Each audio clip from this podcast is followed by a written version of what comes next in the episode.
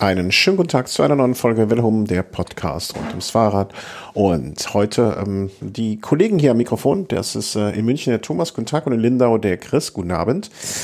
Ähm, euch ist es ja gar, vielleicht gar nicht bewusst, äh, um was für eine Folge heute ist. Heute ist nämlich Folge 400. Das kommt jetzt überraschend wie Karl aus der Kiste, was? Damit hast du uns überrumpelt. Ja, kalt erwischt. Nein, nein, nein, nein, nein. So ist es ja nicht ganz. Also, ich habe ja bewusst 399 fast ausgelassen, um jetzt endlich mal wieder zu einem Höhepunkt, dann einen vermeintlichen Höhepunkt zu setzen. Und ja, nein, hatten wir nicht auf, auf dem Schirm, aber ja, freut uns natürlich. Mich Altmann. Äh, ja, äh, wir müssen die Vuelta noch zumachen, auch wenn da nicht mehr so viel passiert ist, aber äh, die Chronistenpflicht ähm, erfordert es von uns.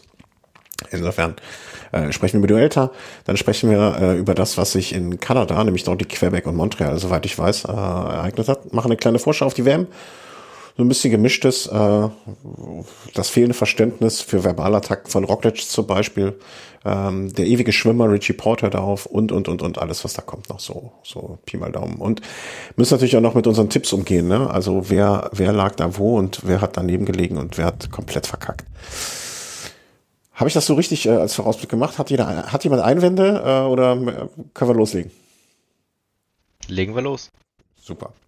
Äh, wir hatten äh, uns zuletzt unterhalten, wenn ich mich richtig entsinne und wenn das Dokument nicht lügt, nach der 18. Etappe und das war die Etappe vom 8. September.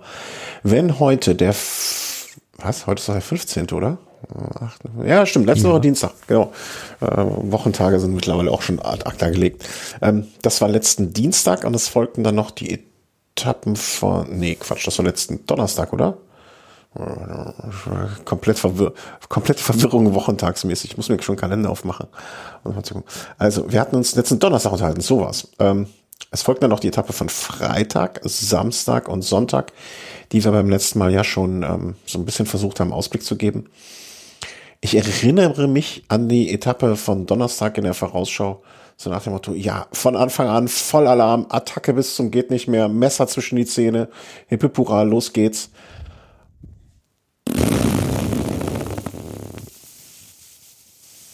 Nichts davon ist eingetreten.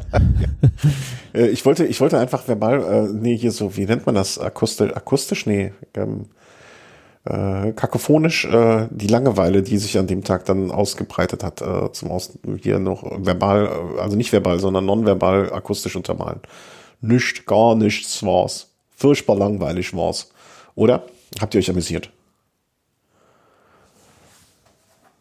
Ja, also es war eine, eine Situation, die ein bisschen skurril war, fand ich auf der Etappe, weil man zumindest erwartet hätte jetzt, dass da beim ersten, bei der ersten Überfahrt über diesen äh, Zweitkategorie Berg zumindest mal irgendwie ein Team ein bisschen antestet, aber da war es ja so, dass da gleich eine Ausreißergruppe sich ziemlich schnell abgesetzt hat, die aber ja mit Fahrern äh, besetzt war, die relativ leicht selbst für so eine Sprintermannschaft zu kontrollieren waren. Ja.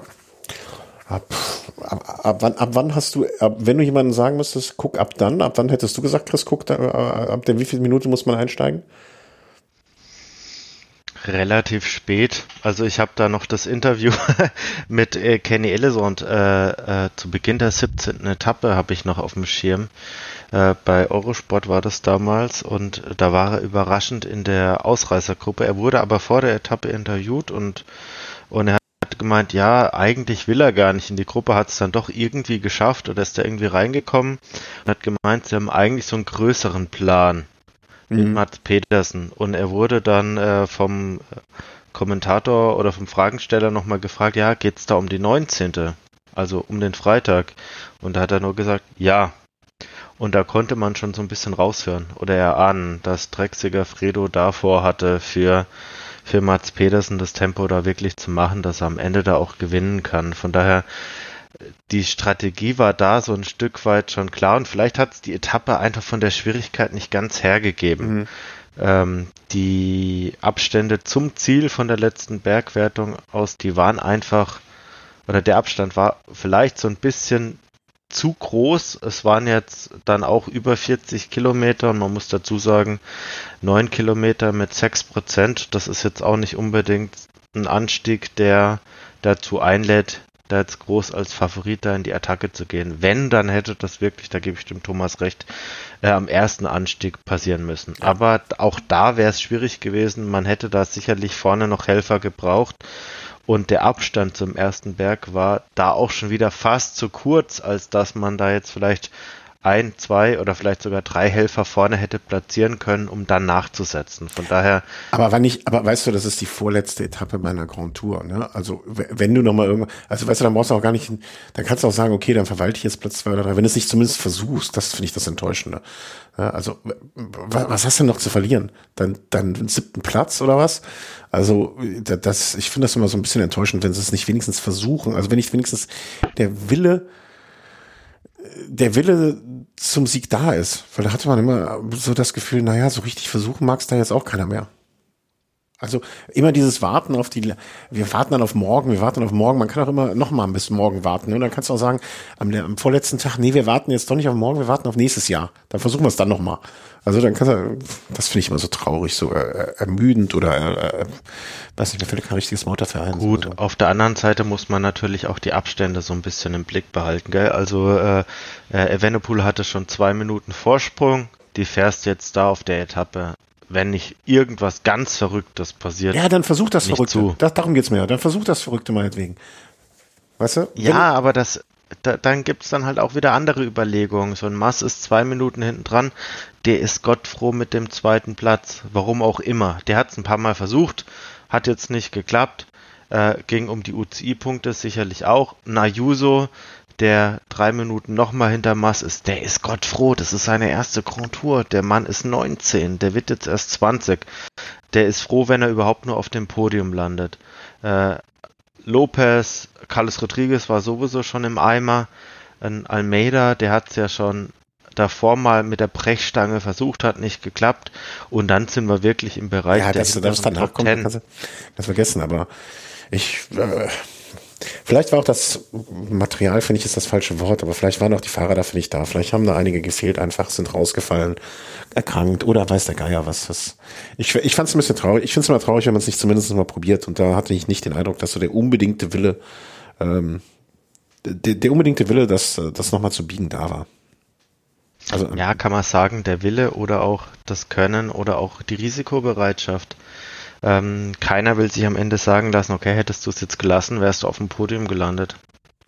Ja. Da gehört auch viel Mut dazu. Und ich glaube, gerade die drei Personen, die jetzt auf dem Podium, wenn man ein bisschen vorausgreift, gelandet sind, die sind alle drei Gott froh, dass sie da überhaupt gelandet sind.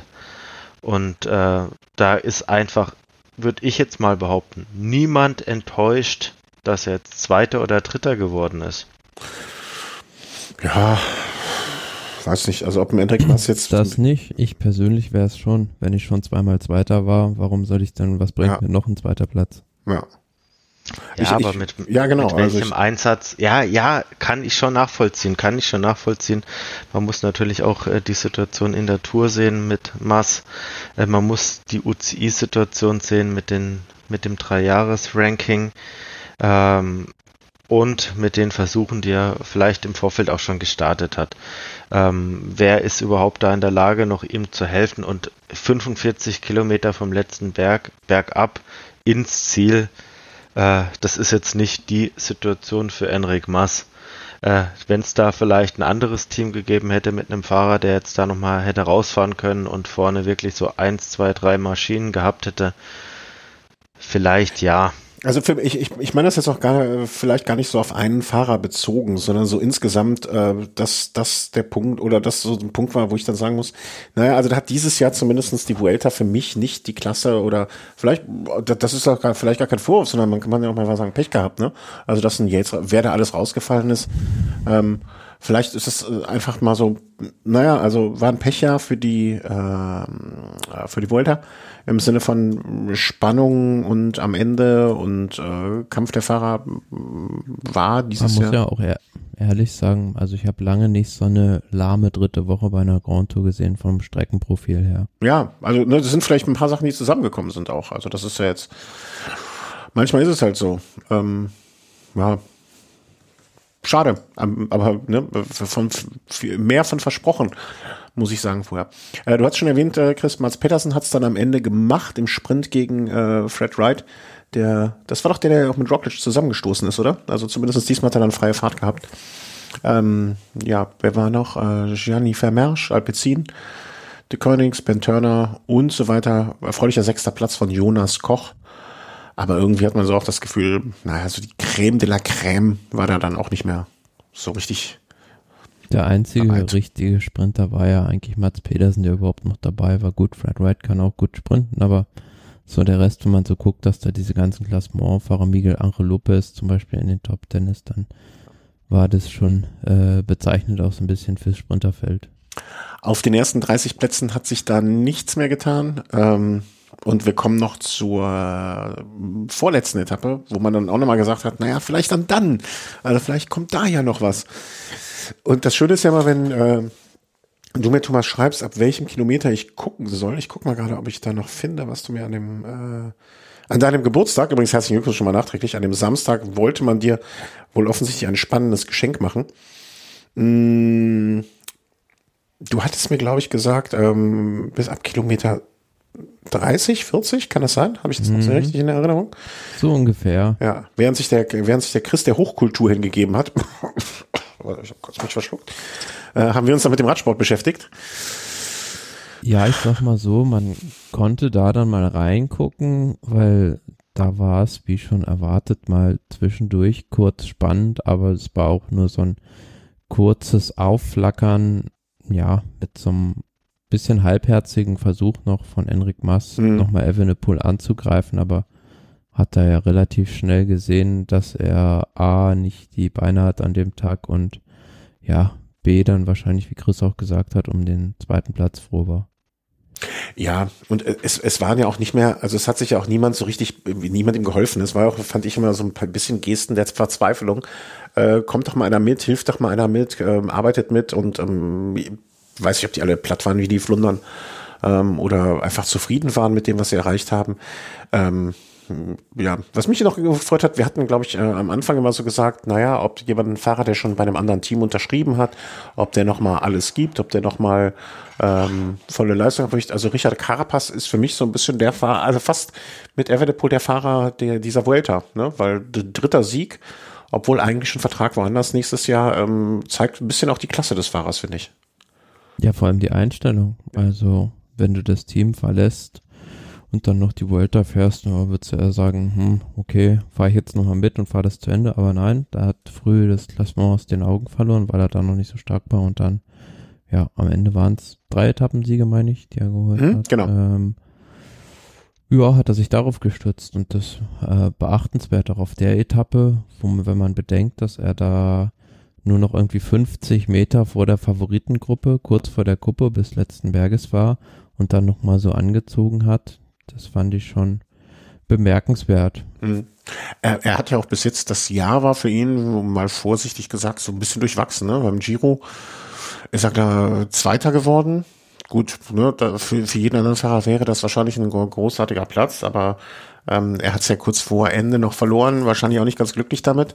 Ähm, ansonsten ja, Zweiter bei der Katalonien-Rundfahrt. Ich, ich glaube, der hat einfach noch das Beste daraus machen wollen. Und äh, das ist ja auch so für den Start ins nächste Jahr.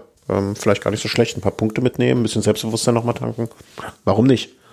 Wobei man da ja auch sagen kann, es war jetzt nicht ganz uneigennützig. Ne? Also drei Etappensiege, die gewinnst du nicht fürs Team, die gewinnst du ja ein Stück weit zumindest auch für dich selbst. Ja, klar. Und jetzt so die, die Helferleistungen, die haben sich da in Grenzen gehalten. Gut, er hat sicherlich hinten raus von profitiert, dass dass Carlos Rodriguez auch äh, gehandicapt war. Mhm. Er hatte auch zwischenzeitlich auch mal geholfen, wenn ich mich an, meine ich, die Sierra Nevada Etappe erinnere. Da hat er hinten raus noch mal geholfen. Ansonsten hat er da ja auch viele Freiheiten gehabt und gerade mit dem Ausfall von ähm, von Jay Wine äh, mit der Übernahme des Bergtrikots. Ich glaube, da hat er dann fast alle Freiheiten gefühlt gehabt ja, und ja. am Ende sogar noch ein Wertungstrikot mitnehmen das war schon klasse. Mhm. Äh, wenn ihr jetzt die enttäuschende oder aus eurer Sicht enttäuschende äh, letzte Woche ansprecht, da bin ich ein bisschen dabei. Ähm, wenn ich mir jetzt aber die ganze Vuelta angucke, äh, muss ich einfach zum oder sollen wir das nicht, sollen wir das nicht als Fazit nach der, also wenn wir es abgesch, also, was, wir haben jetzt nur noch die eine Etappe, dann lass uns doch das Fazit der ganzen Welt dann machen. Können, können wir gerne machen. Ich hm? wollte jetzt nur drauf eingehen, weil ihr meintet, die letzte Woche. Ja, ja, das, dann gehen wir, gehen wir weiter. Ja, ja. ja. Ich finde das. Aber, eins muss ich noch zu der Etappe sagen. Ich glaube, sowohl der Thomas als auch ich, wir hatten da zwei Fahrer in der Spitzengruppe, einmal Valverde, einmal Nibali. Und ich glaube, insgeheim haben wir beide irgendwie gehofft, das könnte doch jetzt so der letzte ganz große Auftritt werden, Thomas. Ich weiß nicht, ob du es auch so siehst. Äh, zumindest hm. ich hatte so kurz die Hoffnung, das war so das erste Mal, dass Valverde wirklich in der Spitzengruppe war. Mühlberger war mit aus Movistar sich auch in der Spitzengruppe. Und irgendwie war da die Hoffnung da, hey, der Gesamtsieg ist doch weg. Fahrt doch da hinten überhaupt nicht mehr nach. Unabhängig davon, dass jetzt ein Carapaz sicherlich am Ende stärker äh, gewesen wäre. Aber dass da Movis da hinten nachfährt, obwohl man Mühlberger, Valverde vorne hat, Nibali war auch vorne mit dabei. Ich hätte es einfach verdammt gerne gesehen, wenn die Spitzengruppe als Ganze da ohne Beeinträchtigung von hinten das Ding hätte unter sich ausmachen können. Ich hätte es gerne gesehen. Es ist natürlich jetzt meine subjektive Sicht. Das, ach, ja, es wäre wär das perfekte Drehbuch gewesen, aber äh, zum anderen muss man ja auch sagen, dass dann im Feld Bora nachgefahren hat, weil äh, der zehnte Platz von Jai Hindley durch Luis Meintjes gefährdet war. Und da muss man sich, also als Außenstehender kann man sich da nur an den Kopf fassen, muss ich sagen. Ja, aber was am Ende des Tages kann ich auch sagen, wir hatten zehn äh, Top Ten Platzierungen bei der Vuelta, Top Ten wahrscheinlich beim Giro, äh, Quatsch. Ja, aber es interessiert ja? einfach. Ja. Man kann sich äh, nicht mal mehr, weiß ich nicht, äh, kannst du damit nicht mal bei, bei Wetten das irgendwie auftreten. Zumal, ich möchte sogar noch ergänzen, so ein Sergio Higuita hätte sich vorne komplett zurückhalten können. Das ist ein verdammt endschneller Mann und man darf nicht vergessen, die letzten sieben Kilometer waren mehr oder weniger flach. Der hätte sich nur hinten drauflegen müssen. Der hätte sogar die Etappe gewinnen können. Ja, da weiß man ja nicht, was Carapaz vielleicht noch, äh, wie sehr er auch an die Grenze gegangen ist. Ne? Also was, was, keine Ahnung, wenn sie als Gruppe hingefahren wären, aber vielleicht ja, ich kann ja dann die, die romantische Ader da, also ne, kann ich ja nachvollziehen, dass das, dass was wer das gegönnt hat. Ich hätte wahrscheinlich auch einen, einem kleinen, äh, mit mit einem kleinen, äh, ein kleines Plätzchen in meinem Herzen hätte sich auch erfreut, aber nichtsdestotrotz, er, meiner Meinung nach hat er einfach da auch nicht die Beine und äh, ihm jetzt da, wie viel Fahrer waren es noch? Er ist glaube ich Zwölfter geworden am Ende, ne? Das äh, bei der Etappe. Ähm, dass elf Fahrer von insgesamt eins, von, von zehn Teams, neun Teams gemeinsam sagen, ach komm, lass uns den Sieg doch ihm schenken. Also, nein, nein, also man muss es halt einfach so sehen. Die hatten einen gewissen Vorsprung. Der war einfach da. Die Fahrer oder viele der Fahrer, die jetzt vor ihm gelandet sind, die waren einfach äh, Fahrer, die von hinten gekommen sind. Hätte man die Spitzengruppe einfach mal ausfechten lassen, dann hätte ich mir das wahnsinnig gerne angeguckt. Ob dann Valverde Achter geworden wäre, Dritter, Vierter, Erster wäre wahrscheinlich unrealistisch gewesen.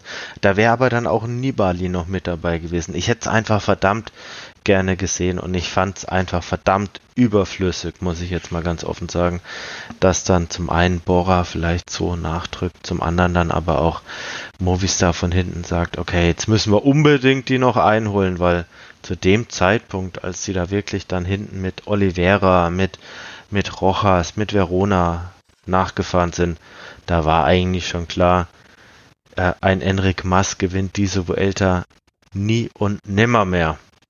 Und dass da sowas noch passieren muss. Ich fand's schade. Ich hätte ich hätte wahnsinnig gerne äh, auf den letzten Kilometern noch so ein, auch wenn es nur um Platz 3 geht, so ein Kampf Nibali gegen Valverde, beide fahren vielleicht sogar noch Arm in Arm über die Ziellinie. Aha. Das wäre einfach mhm. verdammt schön gewesen. Und das ist, ich, das ich komme mir gerade ein bisschen getan. vor wie in der Kneipe hier, wo der erste FC Köln-Fan darüber spricht, wie er 1973 gerne mit Eintracht Braunschweig-Fans nochmal ein DFB-Pokalfinale sehen würde zwischen den beiden Mannschaften. Aber das ist okay. Das ist der, die Romantik des Radsports. Das ist völlig in Ordnung. Ähm, war Eintracht Braunschweig mal gut im Fußball? Ja, sicherlich. Die haben sogar mal Paul Breitner verpflichtet. Ach, gut. Dann ist gut. Da bin ich ja beruhigt, dass ich nicht komplett daneben lag. Ähm, Äh, es war also an dem Tag äh, nichts mehr zu holen, nichts für nichts zu holen für niemand. Äh, wäre eine schöne Überschrift über die Etappe, ähm, außer dass ich äh, wiederum äh, in mir den Romantiker gesehen habe. Äh, was ich immer fand, Evenepoel wirkte ja die ganze Rundfahrt sehr, sehr abgeklärt ähm, sehr gesettelt, sehr gefestigt, ähm, selbst in Situationen, wo man den Eindruck hatte, das war ja diese eine Etappe, ähm, wo er mal abgefallen ist, wirkte sehr ruhig und ich muss gestehen, im Ziel scheint dann ja doch das ein oder andere Stückchen Last von seinen Schultern gefallen zu sein, weil der war ja wirklich fertig mit den Nerven. Also fand ich auch schön, dass er nicht dieser abgebrühte, coole Typ ist, den man vielleicht auch vermutet, vermuten hätte sein können, er wäre. Na logisch, da musste er die ganze, äh, die tonnenschwere Last der Erwartung einer ganzen Von Patrick Nation Lefebvre. tragen. Wenn man sich das mal nur so vorstellt, also aus der deutschen Perspektive ist es leicht zu sagen, der geht da als Favorit an den Start und klar gewinnt er das dann, aber in Belgien ist da ja halt ein riesiger Erwartungsdruck da gewesen. Das ist ja zu vergleichen vielleicht mit einer fast einer deutschen Nationalmannschaft, die bei einer Fußball-Weltmeisterschaft an den Start geht. Mhm. Also da äh, hat man auch gesehen, dass er sich auch so die Kritik, die da jetzt mal kam, ähm, in den letzten Monaten auch zu Herzen genommen hat, hat er dann ja auch eindeutig gesagt. Mhm. Das war Ich, mö ich möchte sogar noch ergänzen. Also letzten Endes geht's ja, ich meine, der Mann ist 22, ne? Der ist äh, Anfang zwei, äh, 2000 ist er geboren. Äh, dennoch hat man irgendwie das Gefühl, und so ist es ja auch, dass der schon drei, vier Jahre im Business ist. Mhm. Der ist schon wahnsinnig starke Klassiker gefahren. Der hat zweimal äh, Klassiker San Sebastian gewonnen. Der hat diverse einwöchige Rundfahrten gewonnen. Aber jeder erwartet von ihm, dass er irgendwann mal den Schritt zum äh, Grand Tour-Fahrer macht. Jetzt hat er es vor zwei Jahren versucht. Oder es war vor eineinhalb Jahren beim Giro. Und da ist er so ein Stück weit gescheitert. Also da ist er bei der Gravel-Etappe wirklich eingegangen und João Almeida hat ihm da quasi fast so seine Limiten aufgezeigt und ihm mehr oder weniger auch zu verstehen gegeben, hey, du kannst mir gar nicht folgen, lass mich bitte fahren, lass mich bitte fahren. Und ich, ich, ich glaube auch, dass er einen enormen Druck verspürt hat, endlich zeigen zu wollen, dass er drei Wochen durchhält. Hm. Äh, auch wenn er noch ganz jung ist. Ich glaube, an sowas kannst du auch als junger Fahrer zerbrechen, wenn du diesen Druck schon ein paar Jahre hast. Und äh, ich kann es absolut nachvollziehen, dass da eine Riesenlast von seinen Schultern gefallen ist. Hm. Äh, ich habe auch die ganze Zeit, ähm, es hat gedauert, bis ich irgendwann mal die Zahl irgendwo gefunden habe, äh, mich gefragt, der erste Grand Tour-Sieg habe ich in meiner, also ich habe immer gedacht, habe ich mal einen Grand Tour-Sieg eines Belgiers mitbekommen, ohne dass ich mich dran erinnere? Und ähm, habe überlegt, überlegt, überlegt, hm, nee, äh, irgendwie nicht. Und ähm, ich bin der Einzige hier in der Runde, der schon, der äh, schon auf der Welt war, als der letzte Grand Tour-Sieg vor dem, äh, vor äh, jetzt Evenepoel war. 1978, also auch ewig lange her, ne? Also das, äh, für so eine Radsportbegeisterte äh, Nation schon ein bisschen verwunderlich. Ja, Ich meine, der Johan de letzte- Moink, den Giro. Ja, das meinte ich, 78, ne? Grand Tour-Sieg. Hm. Ja. Also ich meine, der letzte Fahrer, der mir so in den Sinn kommt aus Belgien, ähm, der mal in den Top Ten wirklich weiter vorne war, war aus meiner Sicht Jürgen Vandenbrück. Der ist, meine ich, ähm, so um die 2000, wann war's? 2010er, 2011er, 12er Jahre. Weiß nicht, ob es Tour oder Giro war. Auch mal so Top 4, Top 5 gefahren, aber Mhm. ansonsten kommt mir da keiner. Nee, nee, also ich, es ging mir jetzt so dezidiert, wann war der letzte Grand Tour-Sieg eines Belgiers? Und das ist ja wirklich dann, ähm, ja, also schon länger her, um es mal vorsichtig zu sagen, äh, 78. Äh, schon ein paar Jährchen. Hm, Ja, kommen wir noch zur letzten Etappe, um, äh, um es äh, den Sack zuzumachen. Äh, in ähm, Madrid war es dann eine Sprintkunft. Äh, jeder, die Wetter, die Wetter, die Wetter unter uns äh, hatten natürlich Mats Pettersen auf dem Schirm und haben alle, alle haben gesagt, naja, der wird es dann wohl auch noch nach Hause fahren, hatte einen Vorsprung für das grüne Trikot, der unermesslich groß war, äh, wurde dann aber schlichtweg und ergreifend vom Kollegen von Pascal Ackermann, äh, ja, dupiert, wie man so schön sagt. Ich glaube ja immer noch, also die haben bei UAE Pascal Ackermann gesagt, dass er äh, 100 oder 200 Meter später erstmal losfahren soll, weil ansonsten ist er ja schon immer bei 500 Meter vom Ziel oder so losgefahren und er hat dann einfach wahrscheinlich zu lange gewartet. Aber nein, das war schon äh, stark rausgefahren. Molano, der am Ende gewonnen hat, ähm, den hatte man jetzt so als allerersten Siegkandidaten nicht auf der Rechnung.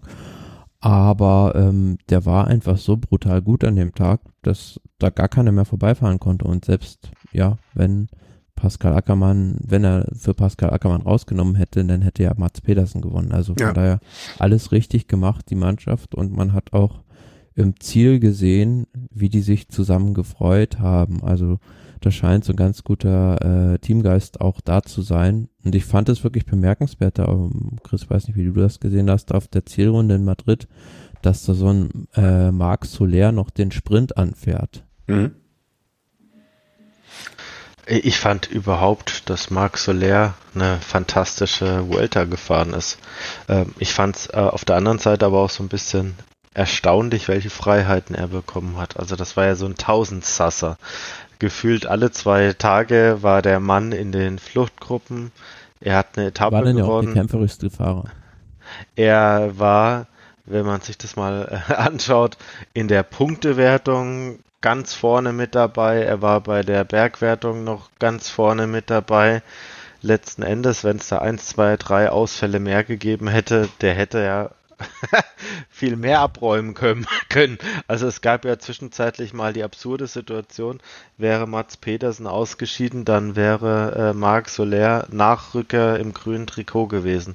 Also ganz stark gemacht. Jetzt kann man natürlich äh, im Nachhinein sagen, hättet ihr eure Kräfte mal stärker gebündelt, dann wäre vielleicht in der Gesamtwertung ein bisschen mehr gegangen, aber trotzdem hat sie zwei Topfahrer vorne. Ähm, insgesamt die letzte Etappe ja, was soll man dazu sagen? Es ist so ein bisschen wie äh, Champs-Élysées in, in Frankreich. Äh, es war jetzt sicherlich eine Sondersituation, dass äh, verdammt wenige Fahrer überhaupt das Ziel erreicht haben. Es waren jetzt nur gut 130. Das ist sicherlich bedauerlich. Auf der anderen Seite hat es das Rennen vielleicht auch ein bisschen beruhigt oder vereinfacht, was die Positionierung anbelangt waren so ein paar komische Situationen dabei, sage ich ganz ehrlich. Aber äh, ich glaube, UAE hat eine Wahnsinns Welter, ist eine Wahnsinns Welter gefahren als Team. Gab zwischenzeitlich also eine absurde Situation, wo ich mir dachte, okay, ähm, dass Carlos Rodriguez ja äh, theoretisch noch die Chance gehabt hätte, sogar noch einen Platz gut zu machen. Ähm, ihm hätte eine Sekunde gefehlt und er hätte sogar noch äh, den vor ihm liegenden Team Arnsman einholen könnte, können beim Zwischensprint. Und dann gab es so die für mich absurde Situation. Äh, Ineos hat ihm den Sprint angefahren und am Ende hat Enric Mas diesen Sprint gewonnen. Ich weiß nicht, wie ihr das erlebt habt. Gar nicht. Äh, gar, nicht gar, gar, nicht. Ja, ich, ich habe mir einfach nur gedacht, was, was ist das jetzt? Im Nachhinein habe ich mich aber informiert und festgestellt, Enric Mas ist damit Dritter in der Punktewertung geworden. Und wenn wir zum nächsten The äh, Thema dann überschwenken, als Dritter der Punktewertung bekommst du noch für das Team nochmal so, glaube ich, 20 oder 30 UCI-Punkte. Mm, okay. Das zeigt mal wieder, welche Themen da in so eine Rundfahrt auch noch mit reinspielen. Aber dass ein Team Movistar das nicht verdattelt, also dass sie das auf dem Schirm haben, ist ja schon eine Zeitenwende eigentlich. Jetzt stell dir mal vor, der stürzt beim Sprint, fliegt raus, ja. holt noch diese 20, 30 Punkte, die er dann im Ziel nicht mehr bekommt und verliert seinen zweiten Platz, der, meine ich, 680 Punkte kriegt. Äh, alles denkbar. Ähm, ich meine, bei der Tour haben sie einige Punkte verloren, als er auf Platz 11 ausgeschieden ist. Es war für Movistar sicherlich ganz wichtig, da jetzt entsprechende Punkte einzufahren, aber auf der Schlussetappe ist das Ding eigentlich durch gewesen. Hm. Machen wir mal äh, quasi äh, Gesamtübersicht, Gesamtklassement, also Remke Evenepoel vor Enric Mas, Juan Ayuso, ähm, machen wir die Top 10 nochmal, Miguel Anke Lopez, Joao Almeida, Timon Armensmann, Rodriguez, O'Connor, Uran und Hindley vom Team Boran Score am Ende noch. Mm, grünes Trikot, eine der verdientesten Trikots wahrscheinlich, die es jemals gab, Mats Patterson vor Fred Wright und Enric Mas, der damit Punkte sammelt. Äh, Bergtrikot, der dreifache Sieger Enric, äh, Quatsch, Enric, Richard Carapaz vor Robert Stannard, auch da relativ eindeutig. Äh, Enric Mas hat da auch nochmal 20 Punkte geholt, ne? Beim Bergtrikot. Darf man vielleicht auch nicht vergessen. Mhm. Jugendtrikot, klar, Remco Evenepoel vor Ayuso und Almeida. Und die Teamwertung UAA vor Ineos und Movistar nur auf Platz drei mit einem beträchtlichen Rückstand. Mann, Mann, Mann, Mann. Das war früher auch mal anders, aber wahrscheinlich haben sie diesmal einfach den Fokus anders gesetzt, um die UCI-Punkte zu sammeln. Chris hat eben schon angefangen, äh, so eine Gesamtfazit zu ziehen. Thomas dritte Woche langweilige Vuelta, an die er sich erinnern kann, etwas zugespitzt zugegebenermaßen gesagt. Ähm, ich muss auch sagen, bei mir irgendwann gab es einen Knackpunkt und den kann ich gar nicht etappenmäßig benennen ab der ich, ich will nicht sagen, raus war, aber wo ich, wo bei mir so ein bisschen die Luft raus war und sagte, ach ja, jetzt geht's so weiter und so weiter. Äh, äh wo mir der Glaube vielleicht auch fehlte, dass da nochmal großartig was passieren wird, ähm, wo vielleicht Evenepoel durch war. Ich glaube, es hat so ein bisschen mit dem Yates aus, Ausscheiden zu tun, auf den ich noch groß gewettet hatte.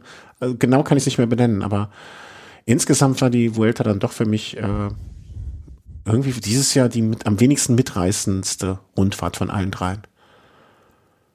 Bedingt natürlich auch durch die ganzen Ausfälle, was du ja, ja. gesagt hast. Also spätestens in, als dann Anfang der dritten Woche dann auch noch Primus Roglic sich selbst aus dem Rennen genommen hat, ja. äh, war noch mehr von der Spannung eigentlich weg, die es da zumindest noch im kleinen, an einem kleinen Punkt noch irgendwo gab. Und ja, viele Favoriten, wie du schon sagst, raus, Yates raus, Sivakov raus. Carapaz äh, eigentlich auch raus im Sinne von um die Gesamtwertung. Also die Gesamtwertung war am frühen Punkt schon deutlich weniger interessant, als man es vorher erwartet hat. Das ist auch, dass die Erwartungen vielleicht vorher so viel größer waren, als dass sie dann äh, eingetroffen sind, finde ich. Ja, und was wir auch schon gesagt haben, diese Kombination Giro, Vuelta, die ja tendenziell eigentlich sehr gut ist, hat in diesem Jahr so gar nicht funktioniert. Also weder Hindley noch Carapaz haben in der Gesamtwertung eine Rolle gespielt. Der einzige, der glaube ich aus den Top 5 den Giro gefahren ist, war Almeida. Mhm. Ähm, ansonsten waren es alle Leute, die entweder die Tour oder gar nichts vorher gefahren haben. Mhm. Jetzt verteidige du die Vuelta, du Chris. Ich, ich höre doch schon die, die Hufen scharren. Ich möchte sie gar nicht verteidigen. Äh, mir hat da einiges gefehlt. Mir hat äh, bei der Streckenführung auch so ein bisschen was gefehlt, muss ich ganz ehrlich sagen. Ähm, ich möchte jetzt nicht sagen, dass ich mich jetzt über die Ausfälle von Peter Seri oder Julien Alaphilippe gefreut habe. Äh, Soweit möchte ich jetzt gar nicht gehen, aber ich glaube, es war offenkundig, dass jetzt Remco jetzt nicht das beste Team an seiner Seite hatte. Aber wenn wir uns jetzt mal die, die ganzen Etappen angucken, hat es einfach vielleicht ein Stück weit auch an Möglichkeiten gefehlt, frühzeitig in einer Etappe auch eine Selektion herbeizuführen. Dass da auch eine Situation mal entsteht, äh, in der Remco vielleicht nur noch einen Helfer hat und andere Teams vielleicht noch zu viert oder zu fünf dabei sind. Mhm. Äh, wenn wir uns die Etappen einfach mal angucken, dann waren die meisten Etappen so gestrickt, dass dann am Ende entweder nur ein Anstieg war oder dann vielleicht kurz vorher vielleicht ein kleiner Anstieg nochmal war. Aber mir hat eigentlich nahezu bei jeder Etappe so eine frühe Selektionsmöglichkeit gefehlt. Und ähm, dass Remco der stärkste Fahrer war, ich glaube, das war dann spätestens in der zweiten Woche relativ klar und äh, dass er dann auch, wenn es am Ende dann nochmal 10 Kilometer berg angeht, da dabei bleibt. Ähm, fand ich jetzt gut, dass er das, das mal gezeigt hat, aber das hat dem Rennen auch viele strategische Elemente einfach mhm. genommen. Gut, da gehört dann ein Stück weit auch mit dazu, dass bei anderen äh, Rennstellen natürlich dann auch Fahrer ausgeschieden sind. Aber selbst wenn ich mir jetzt die 20. Etappe mal angucke, die jetzt doch vier Berge oder fünf Berge hatte, da gibt's dann am Kilometer 34 einen 10 Kilometer Anstieg mit knapp 7 Prozent und danach geht's halt bis Kilometer 83. Das sind dann immerhin 50 Kilometer bergab oder geradeaus oder flach. Hm. Da kann ich nichts probieren. Ja, ja, also es war, glaube ich, so eine un wirklich ungesunde, also so auf, auf für mich so zusammengelegt irgendwie, ähm, so eine ganz ungesunde Mischung aus Strecke nicht optimal, ähm, Teams sehr viel Verluste, also im Sinne von ne, verloren gegangene Fahrer unterwegs. Also klingt jetzt, als wäre es irgendwie, als hätte man die vergessen an der Raststätte, aber ne, also das so so so ja verlustig gegangene Fahrer. Ähm, so eine ganz blöde Mischung, die dann im Endeffekt für mich das Ganze zur am wenigsten attraktiven ähm, äh, Rundfahrt gemacht hat von allen. Ja, dieses mein, Jahr. Man, dieses Jahr. Der, ich meine, wenn wir mal ganz ehrlich sind, der stärkste Bergfahrer, der klare Führer in der Bergwertung, das war Jay Wine. Und er hätte aus meiner Sicht diese Bergwertung gewonnen. Wäre er nicht ausgeschieden. Wir hatten äh, den stärksten Sprinter in der Flachen, das war Sam Bennett. Der hätte dieses grüne Trikot nicht gewonnen. Mats Pedersen ist vielseitiger und hätte am Ende dieses grüne Trikot auch so mit seiner Fahrweise sicherlich gewonnen, aber auch aus meiner Sicht der stärkste Sprinter im Flachen ist ausgeschieden. Jetzt ist ein Primoz Roglic auch ausgeschieden, der vielleicht der einzige gewesen wäre, der eine aufsteigende Form nach hinten raus hatte und der kontinuierlich Evenepoel noch Zeit abgenommen hat. Das heißt, wir haben da diverse Schlachtfelder, wenn ich es mal so bezeichnen darf, äh, auf denen einfach entscheidende Fahrer gefehlt haben. Mhm. Das, und jetzt möchte ich da auch noch mal mit reinnehmen. Ich möchte jetzt bei Ineos da auch noch einen Zivakov mit reinnehmen, einen Ethan Hater. Das sind alles Fahrer, die das Rennen hätten schwer machen können. Ist alles immer Pech. Ist jetzt blöd gelaufen. Ich bin mhm. Gott froh, dass man die Rundfahrt äh, zu Ende bringen konnte. Aber es ist doch ein bisschen bedauerlich, dass es jetzt so gelaufen ist, wie es gelaufen ja, ist. Aber bedauer, bedauer, auf, auf jeden Fall bedauerlich, ne? Also da kann jetzt, man kann ja auch niemandem irgendwie einen Vorwurf machen, ne? Oder äh, sagen, du bist schuld, ne? Aber bei Wine wäre ich jetzt noch nicht, also da bin ich jetzt noch nicht so hundertprozentig überzeugt, ob das jetzt für ihn am Ende den, den der, ganz der hat der hatte 58 Na, warte, lass mich Punkte in der Bergwertung. Bitte? Der hatte 58 Punkte in der Berg Bergwertung zu einem Zeitpunkt, als Carapaz glaube 30 hatte. Ja.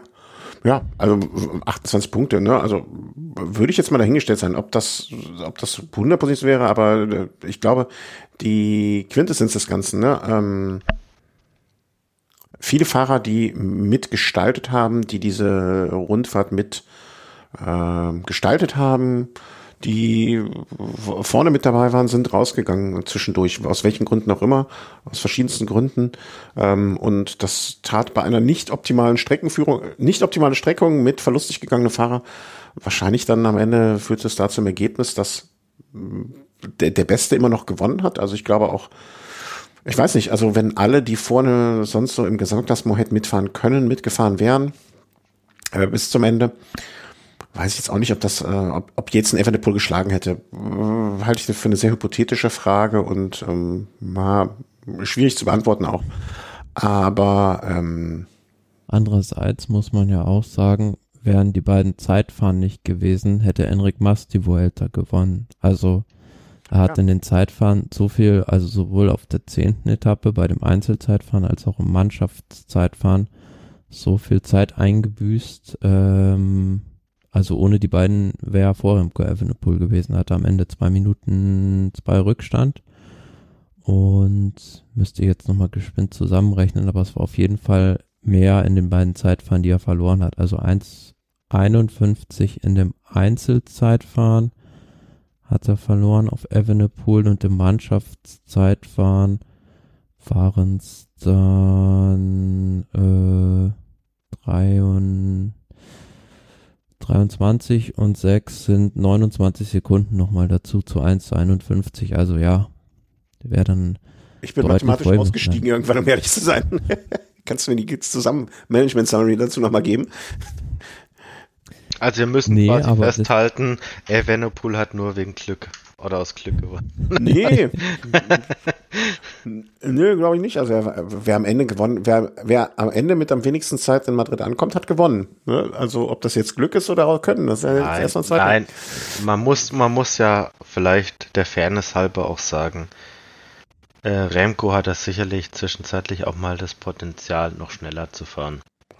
Ich, ich glaube, vielleicht hat er auch das Glück, dass, ähm, also das Glück des Tüchtigen im Sinne von, was du eben meintest, ähm, Zerbrechen an solchen Situationen, die Last einer ganzen Nation liegt auf den Schultern eines 22-Jährigen und, und, und, und. Vielleicht war das auch für ihn jetzt gar nicht so schlecht, ne, dass da so mancher Mitfavorit oder so mancher, der ihm hätte das Leben schwer machen können, ähm, entweder nicht durchfahren konnte oder nicht in der Form war oder oder oder, ähm, dass so eine Art Grand Tour Light äh, für ihn jetzt mit dem Sieg äh, ihm das weitere Leben im Radsport deutlich vereinfacht gemacht hat. Ne? So nach dem Motto, hey, ich habe eine Grand Tour gewonnen, das habe ich jetzt schon mal im Sack, ob da jetzt äh, am Ende Fahrer ABC gefehlt hat und Fahrer DEY nicht äh, in Form war, der kräht in fünf Jahren kein Haar nach. Da steht aber immer noch in der Palmares äh, äh, Vuelta-Gewinner 2022. Ne, und das ähm, der erste Vuelta-Gewinner seit 44 Jahren. Äh, der erste Grand seit 44 Jahren aus Belgien. Ähm, das hat er jetzt erstmal in den Büchern, ne? egal wie. Ja, also Thomas hieß mir nach, aber heute kräht kein Hahn mehr danach dass bei Nibalis Toursieg 2014 sowohl Contador als auch Froome ausgeschieden sind. Boah. Und heute kräht auch kein Hahn mehr danach, dass 2010 bei Nibalis Vuelta-Sieg Igor Anton der beste Fahrer des Feldes war, der rausgestürzt ist. Ähm, das ist gar kein Angriff, aber was ich damit nur sagen will, äh, letzten Endes, am Ende zählen die Ergebnislisten. Und am Ende steht in der Ergebnisliste der Vuelta 2022 der Name Remco. Ja. Und ich glaube, der hat's, der hat's aber auch verdient. Muss man so sehen. Ja, er war der schnellste. Nee, es soll ja auch nicht der beste Bergfahrer gewinnen, sondern einfach der kompletteste Fahrer. Ja. Und dazu gehört ja auch, dass du dich ohne Stürze durch ein Feld bewegen könntest, weil ansonsten äh, hätte Primus Roglic diese Rundfahrt gewonnen. Boah, das sehe ich aber genauso. Dahinter mache ich das genauso das Fragezeichen hinter, wie bei der Bergfahrergeschichte von Hindley. Ähm, ähm, Hindley, nee, Jay Wine. Also, nee, Wine. also bei Jay Wine sage ich, es ja, hätte ja. keine Alternative gegeben. Ich weiß nicht, Thomas, wie du das siehst. Wozu? also meine Aussage war die, fährt ein Jay Wine die Vuelta zu Ende, wird er Bergtrikotsieger. Ja klar, also das wäre gar nicht anders gegangen mehr. Also, da hätte schon Carapaz irgendwie ein Wunder fast gebraucht. Ja, aber er hatte, guck da, mal. Wenn, danke, da, danke, Thomas. Ja, das kannst du mal, ist mir egal. ähm, aber mh, genauso die Aussage, also ne, ich, ich finde solche absoluten Aussagen immer problematisch, aber ob Roglic es noch geschafft hätte, weiß ich auch nicht. Ich hätte es gerne, lass mich mal das zu Ende bringen, kann man was zu Ende bringen. Ähm, ich hätte es gerne den, ich hätte gerne den Versuch gesehen.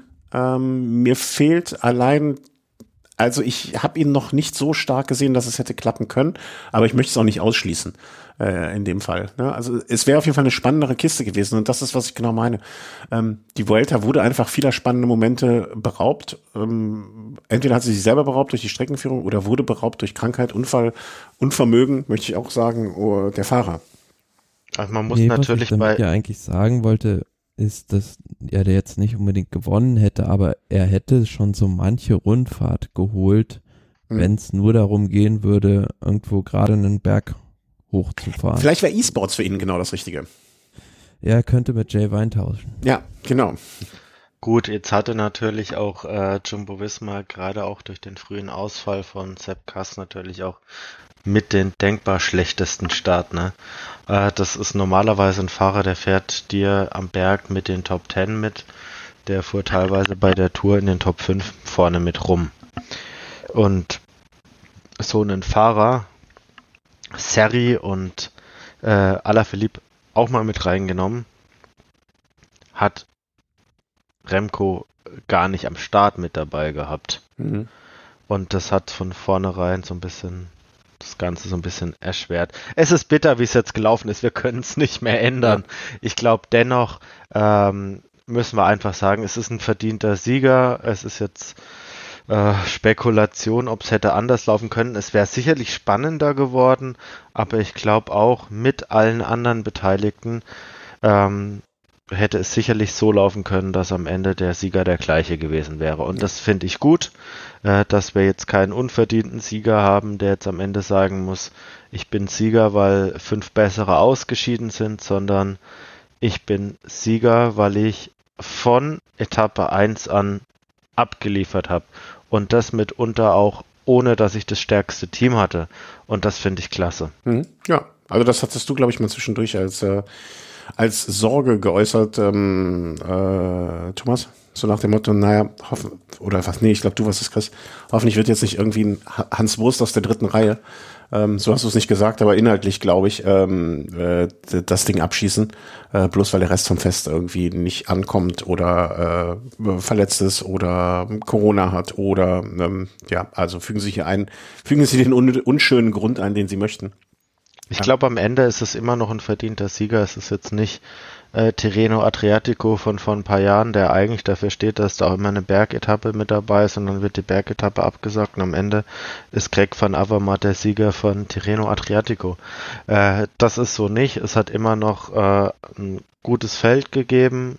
Es war immer noch ein spannendes Rennen, vielleicht nicht ganz vorne, aber absolut verdienter Sieg. Mhm.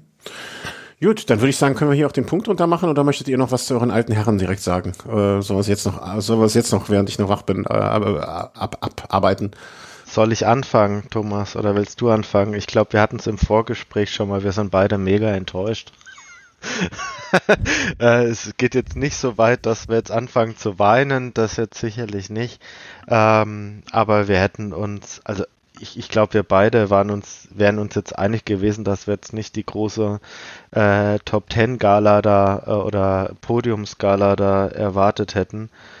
Aber äh, der Wunsch wäre schon da gewesen, dass es da wirklich mal die eine oder eine andere Etappe gibt, wo man dann wirklich vielleicht auch wirklich die Chance sieht, okay, dass da auch mal vielleicht noch ein Etappensieg oder mal ein Podium drin ist. Und da war für mich so, weil das wirklich nur auf der 20. mal versucht hat, die Enttäuschung schon ein bisschen groß, als ich da im Olympiapark saß und wusste, okay, jetzt ist noch Radsport und danach kommt Ed Sheeran und danach muss ich im Regen im Olympiastadion sitzen, hatte ich schon die Hoffnung, dass Valverde mir zumindest den Tag so ein bisschen versüßt und ich fand es auch schön, dass Nibali da mit dabei war. Nibali war äh, ein paar Tage vorher auch wirklich als sehr, sehr starker Helfer unterwegs für, für Lopez. Also äh, beide waren da in der Helferrolle, sage ich mal, so ein bisschen gefangen und jetzt kann man am Ende sagen, weil werde 13. Ja, super, 80 UCI-Punkte oder wie viele das auch sind.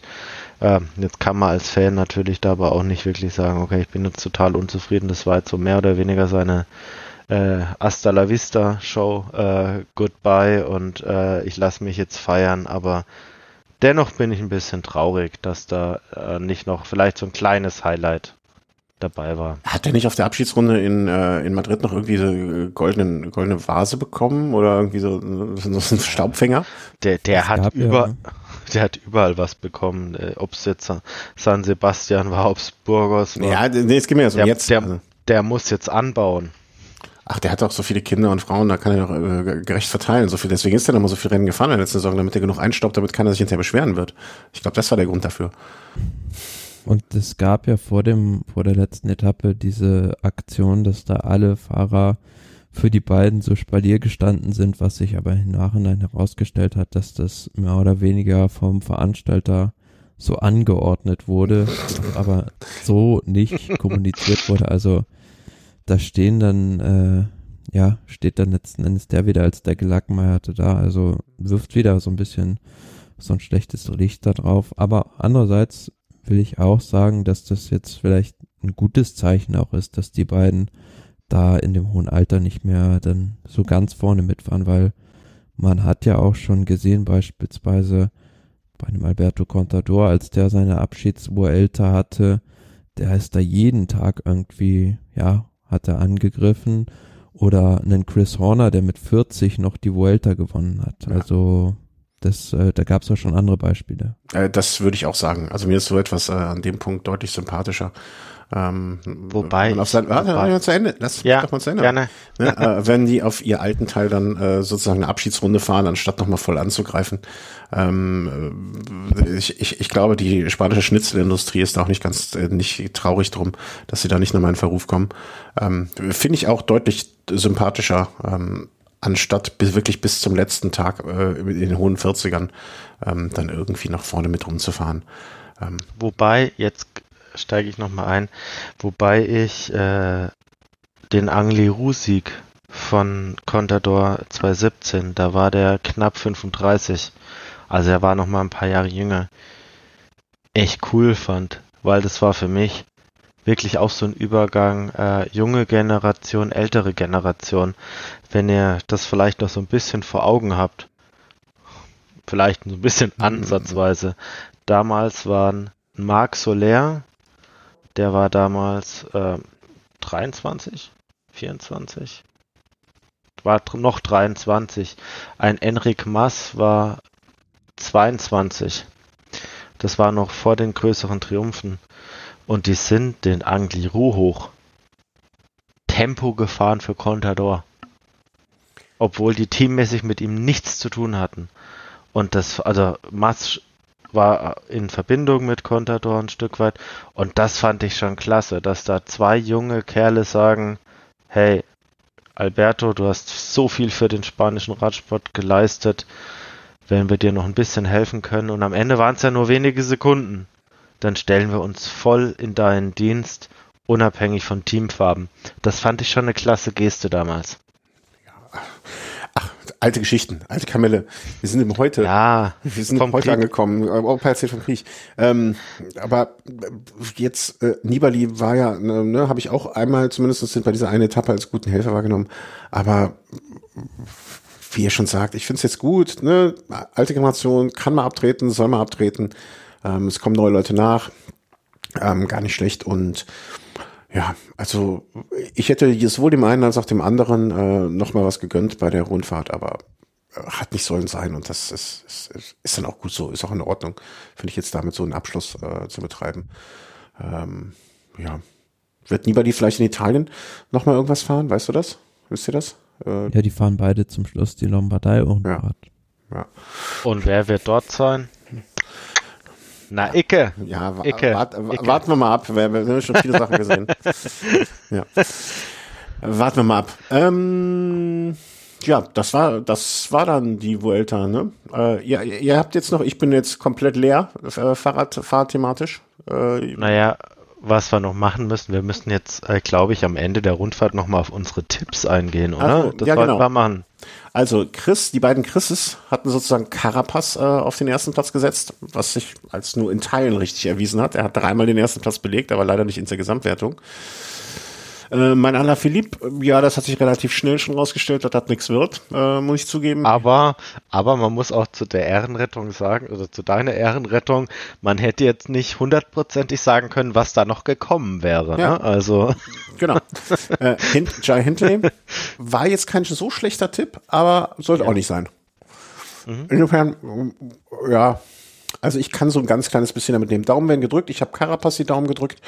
Äh, ich habe Urani Daumen gedrückt, der immerhin, glaube ich, noch eine Top 10 Platzierung gemacht hat. Damit ne, war nicht seine Rundfahrt, aber er hat sich da einigermaßen okayisch durch die äh, durch, durchgekämpft und ähm, ja, äh, okay.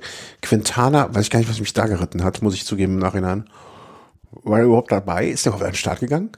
Nee, ist er nicht mehr. Ja. Gab es ja auch diese, äh, äh, in Anführungszeichen, Affäre. Ja. Ich weiß gar nicht, Thomas, ah, ja, gibt es da irgendwas Neues? Also ich habe nichts mehr gehört.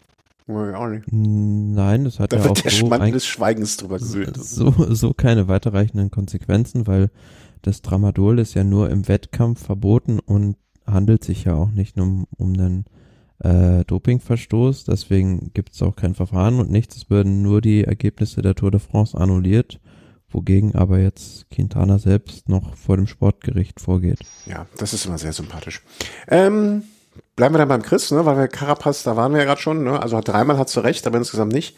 Yates, auf den du vorher wohl offensichtlich auch was gehofft hattest, ähm, ja, ne, ist Opfer der Krankheit geworden.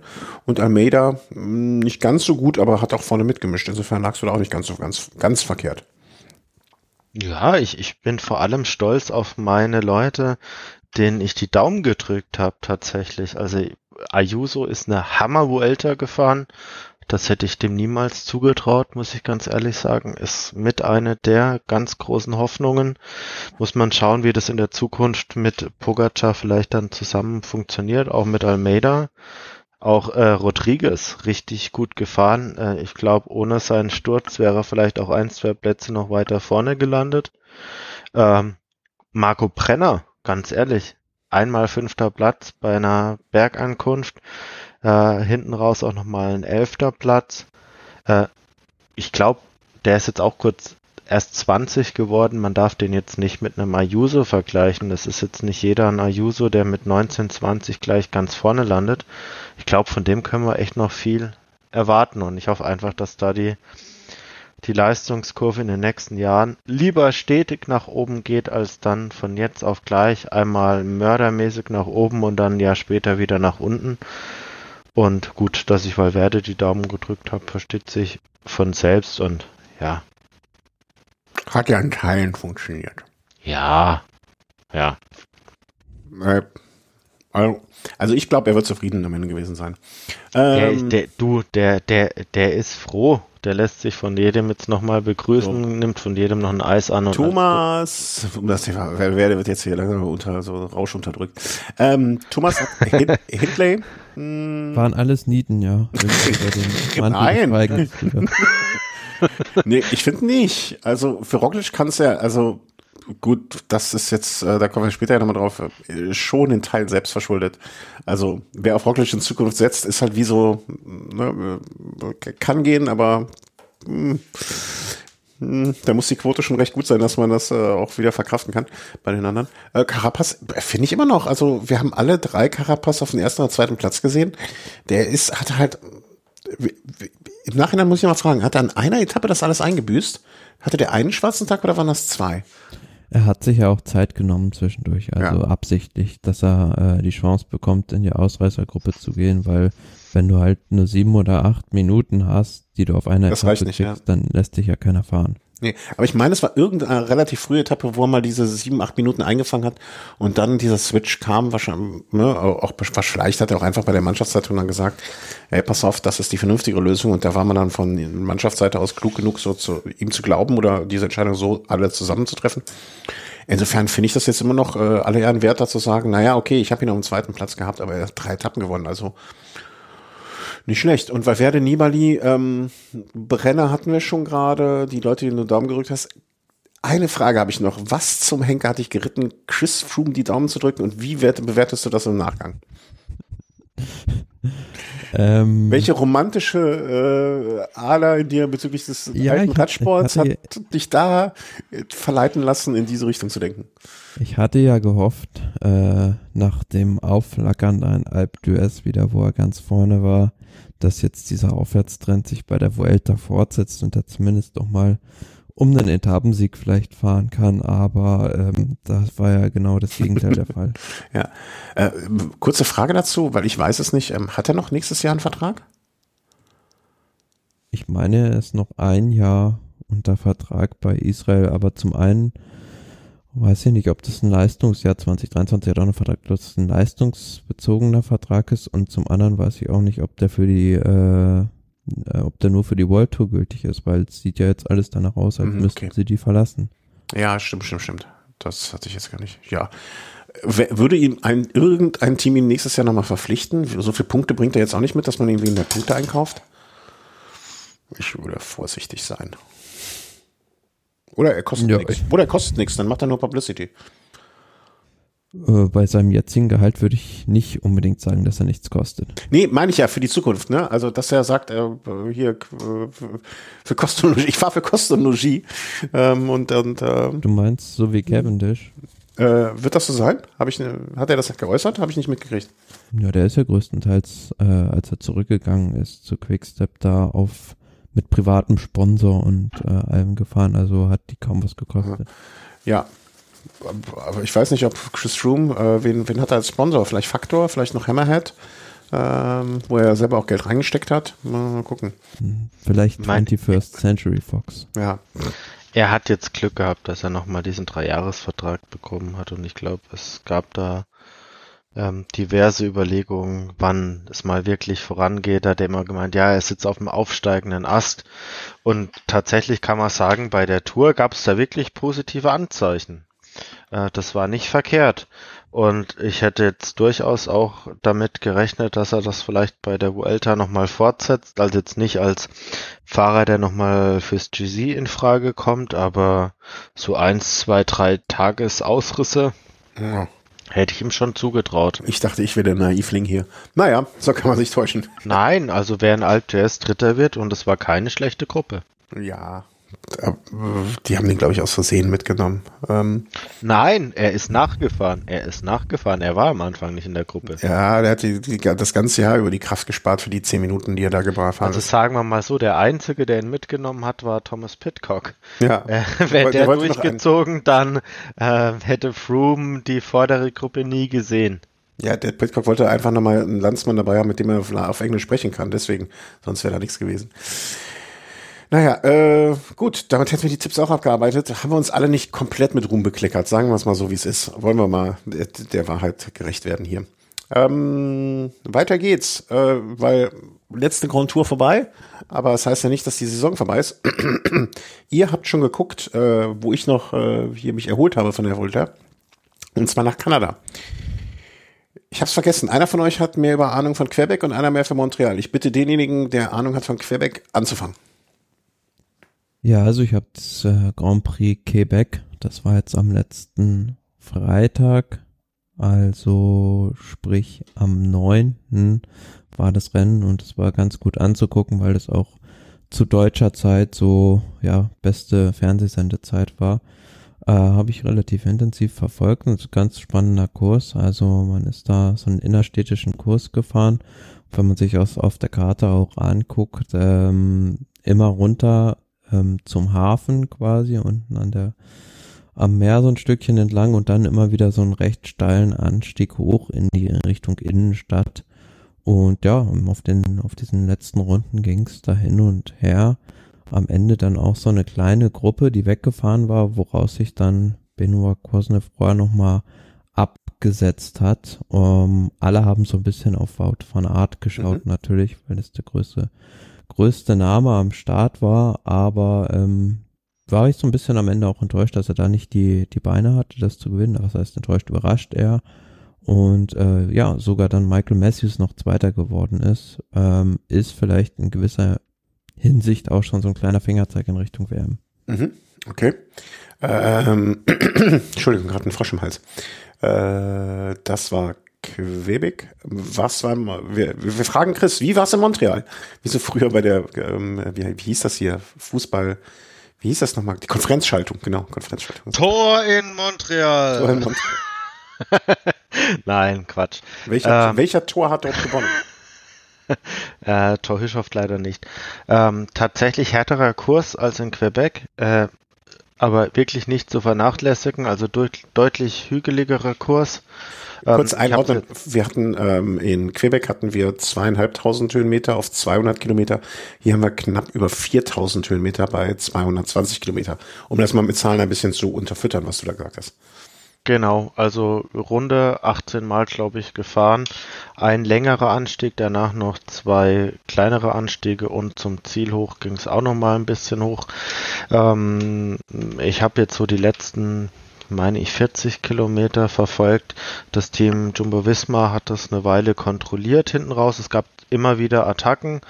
Ähm, am Ende ging eine Gruppe und äh, da hat sich Wort von Art erstmal so ein bisschen auch schwer getan, überhaupt an, noch an die Gruppe ran ranzukommen. Es war eine relativ elitäre Gruppe, die sich am Ende äh, zusammengefunden hat mit Tadej Pogacar, Wort von Art, Andrea Bagioli, äh, Adam Yates, äh, David Gaudu, also wirklich alles, was Rang und Namen hat, sage ich jetzt mal. Ähm, und am Ende, ja, da geht es mir so ein bisschen wie im Thomas. Also man hätte wahrscheinlich am Ende vermutet, wenn man jetzt mal die reine Sprintklasse sich mal anschaut und auch weiß, dass Wout van Art bei der Tour auch bei Massensprints da ganz vorne mit reinfuhr, hätte man wahrscheinlich vermutet, das ist jetzt ein Ding für Wout van Art, aber tatsächlich ist Pogacar da als erster über die Linie gefahren. Und ähm, war doch für mich ein bisschen überraschend und ist für mich dann doch auch ein Fingerzeig für die WM. Ich möchte jetzt nicht sagen, dass Wort von Art da jetzt chancenlos ist, aber zumindest äh, kann man, glaube ich, sagen, dass Pogacar die Pause nach der Tour de France sicherlich gut getan hat, dass es gut getan hat, die Vuelta nicht zu fahren. Und ich glaube, da haben wir einige Fahrer, die relativ ähnlich sind, ähm, was ihre Leistungsfähigkeit anbelangt. Und ich glaube, es wird eine spannende Nummer. Mhm. Ja, also ich habe dem nichts hinzuzufügen. Genau, wir kommen ja auch gleich schon zu der WM. Interessant vielleicht auch so ein bisschen der Quervergleich von Montreal jetzt zu dem WM-Kurs. Ist mir gerade mal angeguckt, Montreal 4124 Höhenmeter und der WM-Kurs 3945 Höhenmeter. Also ähnliches Profil auch mhm. und ja, will nicht sagen, dass es jetzt irgendwie, dass man da eine Schablone anlegen kann, aber äh, vielleicht wird es da ja gewisse Parallelen auch geben von Montreal zu Australien. Wann, ich muss mal gerade fragen, weil ihr habt es ja wahrscheinlich im Kopf, wann wird die WM genau sein? 25.09. Übertragung laut, Euro, laut Eurosport ab morgens um zwei. Hat der Jens Vogt mehrfach so gesagt. Also nachts um, nachts also um zwei. Das ist ja quasi ja in der Nähe von Sydney, also die haben acht Stunden Zeitverschiebung. Mhm. Und das mhm. Rennen startet um 10.15 Uhr bei denen. Und wenn man dann acht Stunden zurückgeht, also 2.15 Uhr geht's los und dann 6, 16.50 Uhr, bei denen ist das Ziel, also das wäre dann bei uns 8.50 Uhr, also so anvisierte Zeit. Das ist ja. für sowas für sowas ist doch die Funktion Timeshift erfunden worden am Fernsehen, oder? Man geht äh, nachts um zwei Uhr aus der Kneipe, fällt man nach Hause, drückt dann auf Aufnahme und wacht dann am nächsten Morgen irgendwann auf, geht auf Anfang und fängt dann an zu gucken und drückt dabei natürlich aus Versehen den Fernseher aus und alles ist weg. Oder? So wird es doch laufen. Also ich habe einmal so eine Erfahrung gemacht, das war 2012. Das war das Comeback-Rennen von Valverde bei der Tour Down Under äh, mit dem, ja, ja, jetzt komm, stell dich nicht so an, äh, mit, mit dem Ziel äh, am Belunga Hill.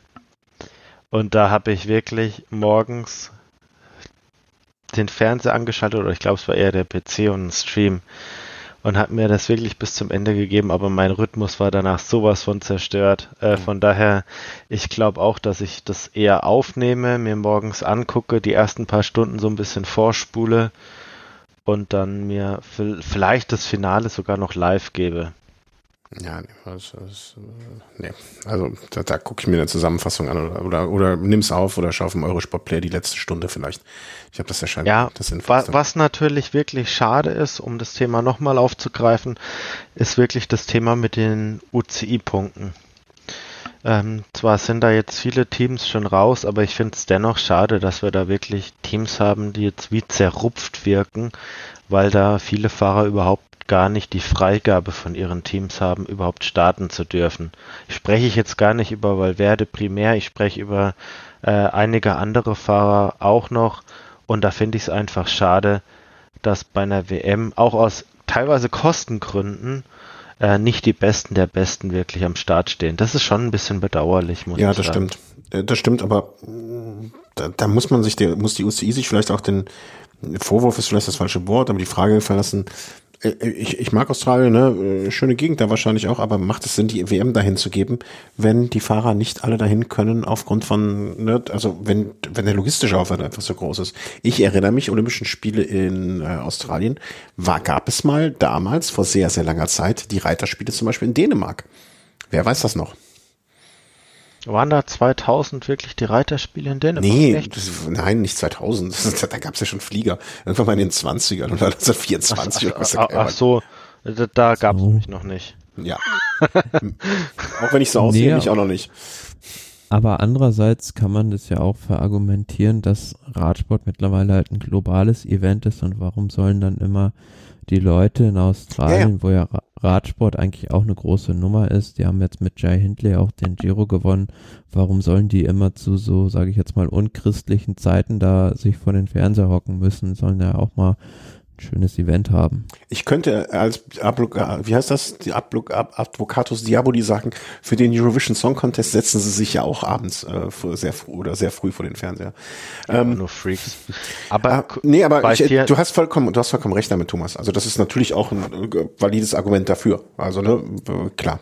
Also gibt's für beides also, gute was ich, was ich was ich nur mitbekommen habe, dass es da also jetzt so massive Probleme mit den Flügen auf jeden Fall gab, weil man hat bei Twitter gesehen, verschiedene Journalisten haben da Probleme jetzt da überhaupt hinzukommen und Wout van Art hat auch getwittert, dass es da sehr, sehr teuer war, seinen Flug umzubuchen. Mhm. Ja, gut, also wenn Wout van Art mit einem Salär, das sicherlich im siebenstelligen Bereich liegt. Äh, da habe ich jetzt weniger. Ja gut, die weniger ersten Kommentare waren auch, er könnte dann mit seinen Red Bull Flügeln dahin fliegen oder irgendwie sowas. Ja, aber man könnte es ja. ja anders, man könnte es aber auch andersrum verstehen, wenn er sagt, hey, es hat mich echt viel Geld gekostet. Man, ne, da muss man die Meldung vielleicht dann auch komplett sehen, ne? wenn Van sagt, ey, das hat mich jetzt scheiße viel Geld gekostet, diese ganzen Flüge umzubuchen und hin und her, das kostet alles Schweinegeld. Denkt auch mal, ich kann mir das leisten, aber ich, wie viel Fahrer können sich das nicht leisten? Vielleicht ist auch so, die wird aus der Meldung noch mehr sinnig. Ne, muss man ja. immer mal den Kontext sehen. Ja, auf der anderen Seite, ich finde es gut, dass es jetzt mal wieder ähm, in Australien stattfindet. Wann war es das letzte Mal? Ich glaube 2011, wenn ich es richtig in Erinnerung habe. Ähm, ansonsten, mein, ich glaube 2024 findet es erstmal in Afrika statt. Ich finde es schon gut, dass man sagt, es ist eine Weltmeisterschaft, es ist keine Europameisterschaft mit äh, internationaler Beteiligung. Ähm, ist ja wie bei den Olympischen Spielen oder auch bei Fußballweltmeisterschaften. Da ist der Schwerpunkt trotzdem immer noch häufig in Europa, aber man schaut, äh, dass man die äh, anderen Kontinente da auch mit einbezieht. Von daher finde ich es absolut in Ordnung. Es ist halt nur schade, dass, dass das Thema mit der UCI 3-Jahreswertung, da habe ich sowieso so meine, meine Gedanken dazu, da so mit reinspielt. Ich bin eher der Meinung, die Leute sollen sich nicht beschweren, das System gibt's jetzt drei Jahre und wer jetzt im letzten halben Jahr auf die Idee kommt, oh, jetzt ist alles unfair, der soll sich vor zwei, drei Jahren beschweren. Aber ja, geht ja jetzt dann auch schon am Wochenende los, weil die Weltmeisterschaften ziehen sich ja so über so eine Woche mit den ganzen Wettbewerben. Mhm. also am Anfang gleich die, die beiden Zeitfahren? Mhm. von Damen und Herren am Sonntag ganz, ganz früh. Ähm, da haben auch verschiedene Athleten abgesagt. Also ich denke, so die prominentesten, die bei den Herren am Start stehen werden, sind Remco Evenepoel und äh, Filippo Ganna wird meines Wissens doch auch fahren. Ich gucke mal, ob es da schon, nee, gibt, also ich kann jetzt noch keine offizielle. Ja, gibt's ein paar. Also Pogacar soll wohl auch starten. Ähm, ich würde jetzt auch mal Mollema jetzt gar nicht so unbedingt jetzt mal ausschließen. Der fuhr verdammt viele gute Zeitfahren in der Vergangenheit. Küng wird mir auch angezeigt als Starter. Almeida, Hater. Also es gibt schon ein paar, die da hm. vorne mit reinfahren können. Bissegger steht da jetzt für mich auch mit drin. Sei es drum. Äh, ich ja. möchte die Weltmeisterschaft jetzt gar nicht abwerten. Ich finde es nur schade, wenn es einfach Gründe gibt, die dann dazu führen, dass Teams ihre Fahrer da nicht abstellen, weil das sind aus meiner Sicht eher Gründe, die das Team vorab hätte klären können. Ich brauche die maltesische Staatsbürgerschaft, dann kann ich als Starter für Malta vielleicht starten. Ja, oder zwei Starter. Starte doch für oder den Vatikanstaat. Ich weiß nicht, oder ob ich in der kann. Islands. Ja, äh, irgendwie sowas. Sowas Verrücktes. Ich, ich hab, hab, hab da mal einen Kandidaten, dem ich sowas vielleicht mal vorschlage. Oder für San Marino oder so. Nee, Andorra, Andorra. Nee, aber wenn, dann will ich was Cooles haben. Andorra, Malta ist doch cooler als Andorra, finde ich. Also, Jamaika, Jamaika wäre doch geil. Ja. Nee, das wäre wär schon zu vorbelastet. Ähm, machen wir mal weiter hier. Also Weltmeisterschaft haben wir jetzt. Äh, Roglic tritt gegen Wright nach. Haben wir noch unter Thema Sonstiges. Hm, Habe ich eine Diskussion diese Woche beim Mittagessen gehabt mit einem Kollegen. Der fand das, der, der, der äh, fand so, nee, überhaupt nicht. Der kleine Roglic-Fan, ähm, überhaupt nicht. Also das, der, der andere ja auch aufpassen. Dem habe ich dann das Video gezeigt, was du mir auch gezeigt hast, äh, Thomas, wo das von der Seite ein bisschen zu sehen war. Und da war schnell Ruhe im Karton. Es war ja relativ offensichtlich, ähm, dass es, also, oder nee, sagen wir mal so, man muss schon sehr im Eifer des Gefechtes sein, um nicht die Möglichkeit zu haben, ähm, ist nein, an, nochmal, neuer Ansatz. Ähm, so im Eifer des Gefechtes ist nicht objektiv beurteilen zu können, habe ich absolutes Verständnis dafür. Ein paar Tage später, nachdem man auch die Möglichkeit gehabt hat, verschiedene Videos, verschiedene Perspektiven und so weiter einnehmen zu können, immer noch so zu, auf seiner Meinung zu beharren, das ist schon schwierig. Da wird schwierig für mich. Zumal ich überhaupt nicht weiß, was da Primus Roglic geritten hat. Also ist ja sonst eher ein besonnener Mensch, sage ich jetzt mal, der nicht durch irgendwelche plumpen Sprüche bislang aufgefallen ist oder mhm. durch solche Aktionen, wie du schon sagst, zumal wenn man da ein, zwei Tage nochmal frische Luft dran gelassen ja. hat, sollte man eigentlich zu dem Schluss kommen, okay, das hake ich dann jetzt vielleicht ab und konzentriere mich wieder auf was Neues, aber da muss scheinbar die Frustration so groß gewesen sein. Und ich finde, es wurde auch am Fernsehen sehr gut gesagt, äh, Primus Roglic ist an Primus Roglic gescheitert. Also äh, für, in der Situation gibt es für mich keine zwei Meinungen. Er ist eindeutig hinter Fred White, versucht in eine Lücke reinzufahren, wo keine ist. Also wo soll der hin? Fred White über die Bande springen.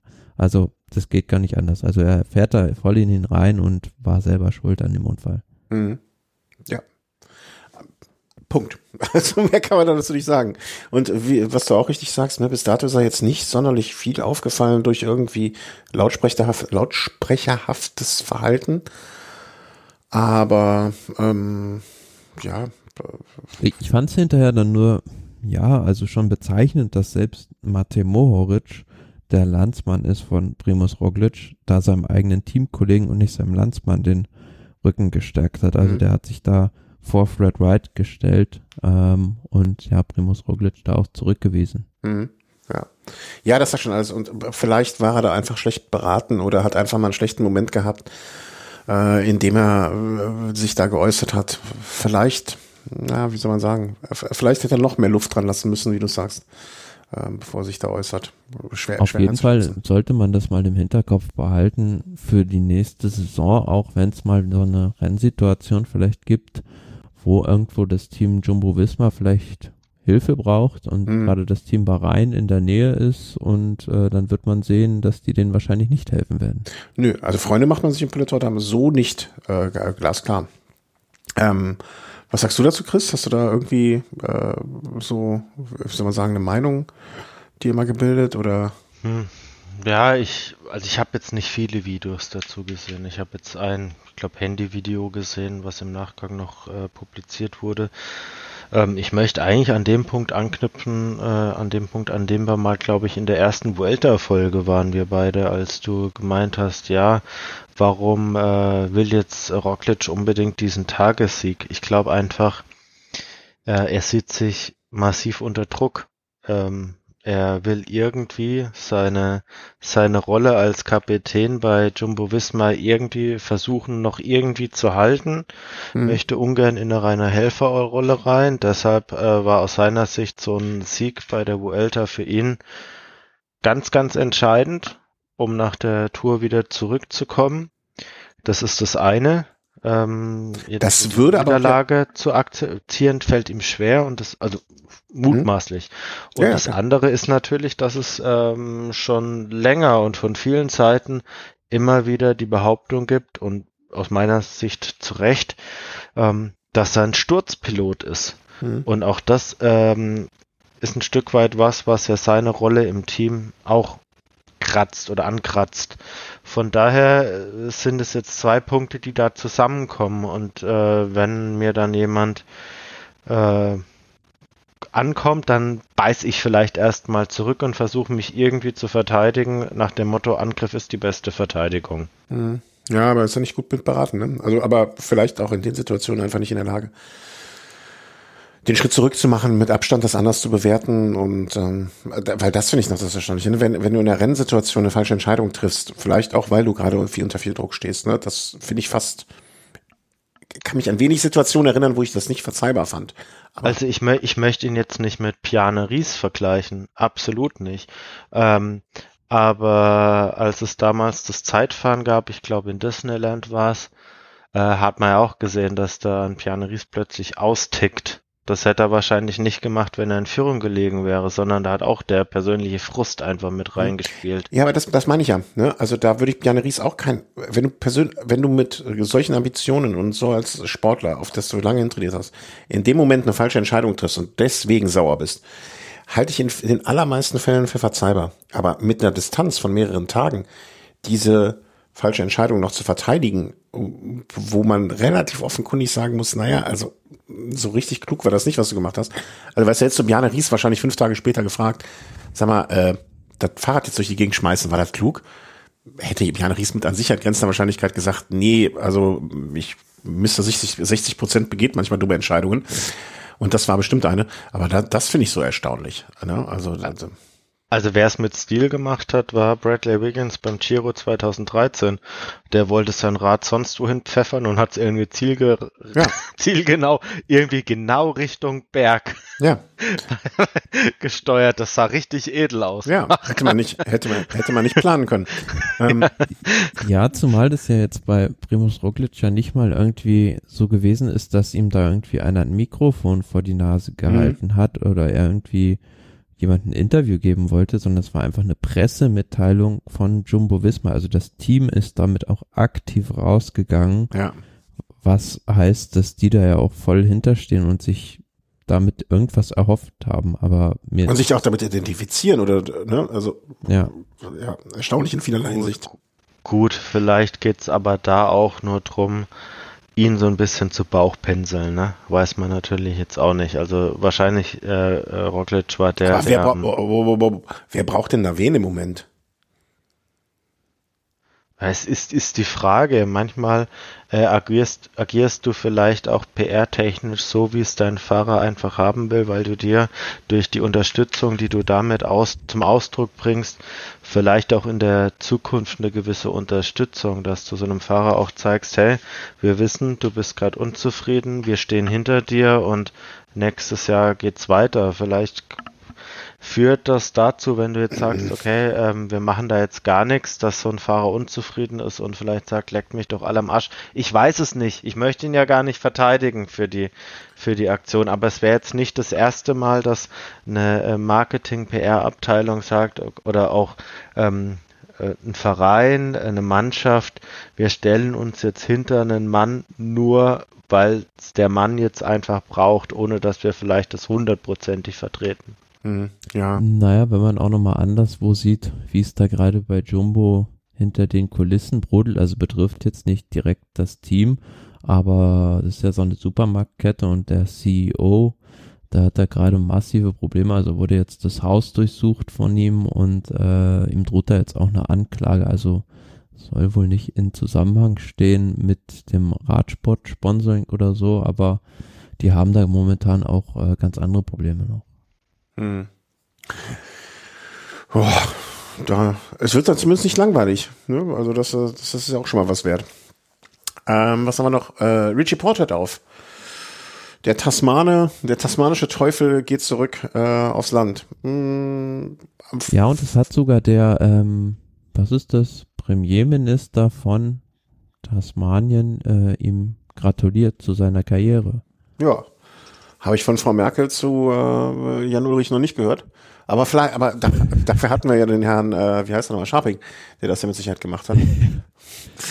ähm, Besonders bitter war natürlich, dass jetzt seine letzte Rundfahrt, also durch den Tod der Queen, beendet wurde. Ja, das, äh, ja. Andererseits, also ich, man hat ja dieses Video, äh, das Bild gesehen, was er selber äh, veröffentlicht hat, wo er das letzte Mal irgendwo sich eingeschrieben hat und dann die, ähm, ähm, die Treppe runtergeht und das sein letztes Rennen war. Ja, kann passieren, ne? Das, das, das, das passiert. Also ich habe heute noch von jemandem äh, gehört, an, der an diesem Tag, an, äh, also am vergangenen Donnerstag, auch eigentlich einen sehr, sehr, sehr besonderen Tag hätte, gehabt hätte oder hatte, oh, nee, hatte und dass jetzt auch immer dieses Datum dann auch so ein ganz kleines bisschen mit dem, mit dem Tod der Queen in Verbindung steht, ne? Also passieren immer solche Dinge. Ähm, mhm. Aber bei Richie Port, also für mich gab es nie einen besseren Fahrer für einwöchige Rundfahrten. Das sieht man auch in seinem Palmaris ganz gut. Der hat also ziemlich alles abgeräumt, was man so bei einwöchigen Rundfahrten gewinnen kann. Also mhm. zweimal Paris-Nizza, zweimal Tour Down Under, Tour de Suisse, Katalonien-Rundfahrt, Dauphiné, Tour de Romandie. Also fehlt da eigentlich nur Baskenland und Tirreno Adriatico. Ansonsten hat er alles geholt und er war ja in seinem hohen Alter von, glaube ich, 35 dann ausgerechnet doch nochmal auf dem Podium bei der Tour 2020. Hm. Ja, und auch so, ich glaube, so ein Fahrer, der ganz gut im Feld gelitten war und den, den alle immer gerne was gewünscht hätten, aber ja, so, so den Grand Tour-Sieg hat er nicht geschafft, aber ist für mich auch ein Beispiel, dass ein Fahrer vielleicht glücklich werden kann, ohne dass er diesen Ries den allerletzten Schritt da bei einer Grand Tour macht. Und ähm, ich meine, er hätte wahrscheinlich so manche einwöchige Rundfahrt gegen Grand Tour sie getauscht, aber hat nicht sollen sein. Also hat er einfach nicht den Körper für. Ja, und ähm, ähnlicher Fall vielleicht auch so ein bisschen wie bei Primus Roglic, war ja auch lange Zeit so ein Bruchpilot, was man immer gesagt hat, äh, den darfst du nicht schief angucken, sonst fällt er vom Fahrrad. Also bei ihm war es aber, finde ich, oft so, dass er ganz einfach so unglückliche Stürze hatte, also wo er einfach zum am falschen Ort zur falschen Zeit war. Wenn ich mich dran erinnere, dieser Sturz damals, wo er bei BMC war, wo Daniel Martin noch involviert war in dieser Abfahrt von mhm. Mont du Chat. Also, ja, da konnte er nicht viel machen. naja. Also, da war auch wieder seine Tour de France Hoffnung in dem Jahr begraben. Da, da so, also da gab es so viele Szenen mit Richie Port, woran man sich leider im Nachhinein erinnert, wo er einfach da Pech hatte. Ja. Ja, aber andererseits muss man auch mal sagen, andere hatten auch kein, hatten kein Pech, ne? Also, das, irgendwie hat das am Bein gehabt, muss man sagen. Aber wünsche auch einer der Fahrer, den man hinterher so sagt, ne? Ähm, glaubt ihr, den sieht man noch im Radsport irgendwo? Als Teamleiter oder wird er, wird er da weitermachen? Offensichtlich nicht. bin ich, bin ich mir nicht sicher, was der für Pläne hat, aber ich kann mir gut vorstellen, dass der vielleicht auch irgendwie bei Ineos mit ins Management geht.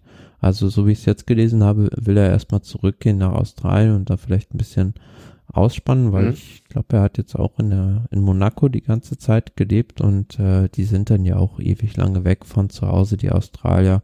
Wenn man das jetzt auch gesehen hat bei Jai Hindley beispielsweise, der hatte halt seit Beginn der Pandemie bis zu seinem Giro-Sieg seine Eltern überhaupt gar nicht mehr gesehen, weil es mhm. durch die Corona-Beschränkungen gar nicht möglich war, dass die da hinreisen könnten. Ähm, und das kann man sich so als Europäer hier gar nicht vorstellen, was das für die auch für eine Belastung sein muss. Mhm. Also ich glaube, ich kann mir vorstellen, dass das echt so ein entspannter Typ wird, der so ein bisschen so ein Gruß August irgendwo macht, aber ansonsten hoffentlich auch die Schäfchen im Trocken hat, dass da nichts mehr groß passieren muss. Gut, Habt ihr noch was, ähm, was ihr heute unbedingt loswerden werdet? Sonst schweigt still bis zur nächsten Sendung. Gut, nee, das haben wir das noch. Agenda. ich, äh, wem drückt ihr die Daumen bei der WM? Wer macht den WM? Also ich habe einen Fahrer, dem ich die Daumen drücke. Ja. Das ist Binyam Girmay. Mhm. Äh, realistisch sage ich, Van der Poel gewinnt. Okay, Chris? Ich denke auch, dass Van der Poel gewinnt.